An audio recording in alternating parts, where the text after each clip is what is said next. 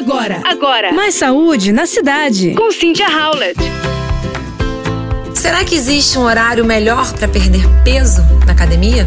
Um novo estudo publicado na revista Obesity mostrou que sim, segundo os pesquisadores americanos, pessoas que seguem uma rotina de exercícios físicos entre 7 e 9 da manhã conseguem emagrecer mais. E os cientistas explicam que os exercícios matinais podem ser mais eficazes porque eles são mais fáceis de serem cumpridos e as pessoas têm menos probabilidade de se distrair, o que pode contribuir para um aumento na intensidade. Fora que na maioria das vezes, se a gente deixa para o final do dia, nosso corpo já está cansado e muitas vezes a gente desiste, não é mesmo?